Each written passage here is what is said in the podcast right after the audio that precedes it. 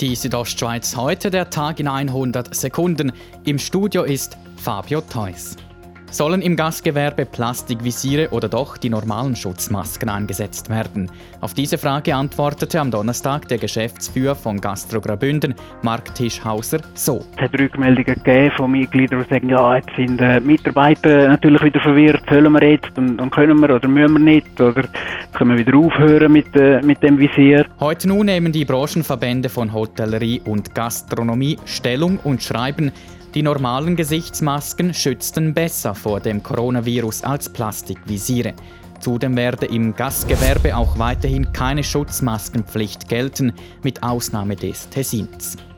Die Stimmberechtigten der Gemeinde Albola sagen Ja zu drei Krediten, mit denen die Rutschung bei Brienz verlangsamt werden soll.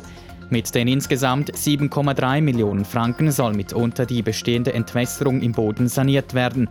Das Wasser ist einer der Gründe für die Rutschung. Zudem soll untersucht werden, wie sich die Rutschung künftig entwickeln könnte.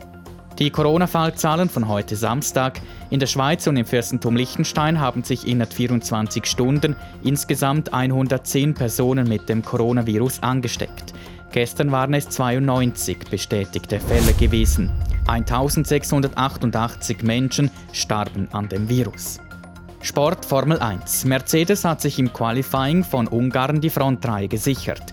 Weltmeister Lewis Hamilton holte sich die Pole Position vor Teamkollege Valtteri Bottas.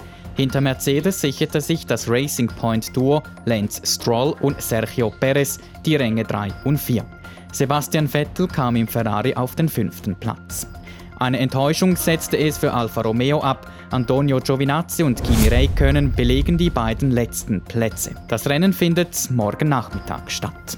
In der Schweizer Fußballmeisterschaft will IBE wieder an die Tabellenspitze und dort St. Gallen ablösen.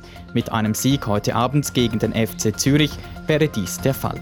Anpfiff ist um halb neun.